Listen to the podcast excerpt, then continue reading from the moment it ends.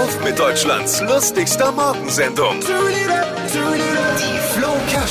Elon Musk lässt sich von seinen Mitarbeitern, also den Mitarbeitern seiner Firma The Boring Company, ist einer seiner Firmen, immer als großer Anführer ansprechen.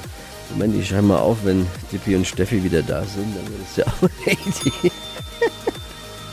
Ja, äh, äh, Dippi nicht da heute, der ist krank, gute Besserung, Schatz. Und Steffi ist hochverdient beim Urlaub. Ja, da, genau, ich glaube, das meinte Elon Musk wohl damit, wenn er von flachen Hierarchien gesprochen hat, oder? Großer Anführer. Übrigens jetzt für die Nordkorea verklagen, weil er die Idee geklaut hat.